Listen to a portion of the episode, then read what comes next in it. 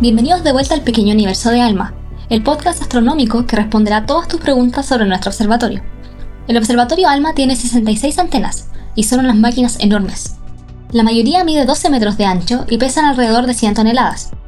Hablemos con Mark Gallagher, jefe del área mecánica técnica de Alma, sobre las distintas partes que forman las antenas. Um, so you have the big primary dish, which um, the signal, whatever object you're looking at, comes to. Um, that then rebounds onto a secondary dish, uh, and that points the signal into the receiver. El plato primario parece una antena común de televisión por cable y puede rotar para encontrar cualquier cosa en el cielo de una manera muy precisa. Desde el plato primario rebota la señal a un plato secundario, el cual apunta la señal al receptor, explica Mark. The accuracy is something like the width of a human hair within the 12 meter diameter of the dish, so it, it's really accurate pointing that you can do.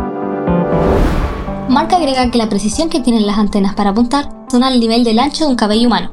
Si hay errores o variaciones minúsculas, la antena puede autocorregirse. Entonces, la señal que viene del universo rebota contra los platos y es dirigida al agujero ubicado en el centro de estos donde se encuentran los receptores. Yeah, the receiver basically is the eyes of the antenna. Cada una de las antenas tiene más de una banda receptora, que tal como nos explicó Mark, son básicamente los ojos de la máquina. Los distintos receptores que hay en cada antena están diseñados para captar distintos rangos de frecuencia. Para que esta tecnología funcione, se debe mantener a los receptores en un criostato, es decir, un contenedor cilíndrico que se mantiene a temperaturas muy bajas. Just a couple of degrees above absolute zero, so maybe like 4 degrees.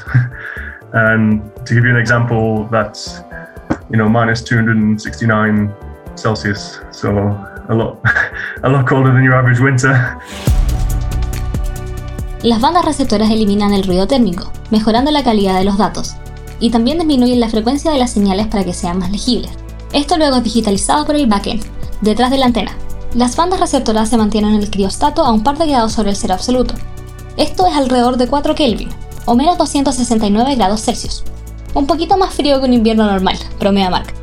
Luego, los datos son transformados a unos y ceros, para que el computador pueda analizarlos.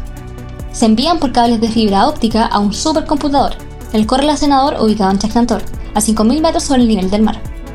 Entonces, tenemos enormes platos que se mueven y rotan para ver cualquier rincón del universo, un criostato protegiendo los receptores y la tecnología para digitalizar señales. Pero eso no es todo, hay más, como por ejemplo una persiana que se cierra para proteger las antenas del mal tiempo y un emisor de ondas de radio de vapor de agua que corrige los datos de acuerdo a las condiciones atmosféricas. Las antenas son máquinas complicadas, con muchas partes que se mueven y se adaptan, pero todas trabajan juntas como un gran y único telescopio. En el siguiente episodio del Pequeño Universo de Alma, vamos a hablar sobre cómo funciona este gran telescopio.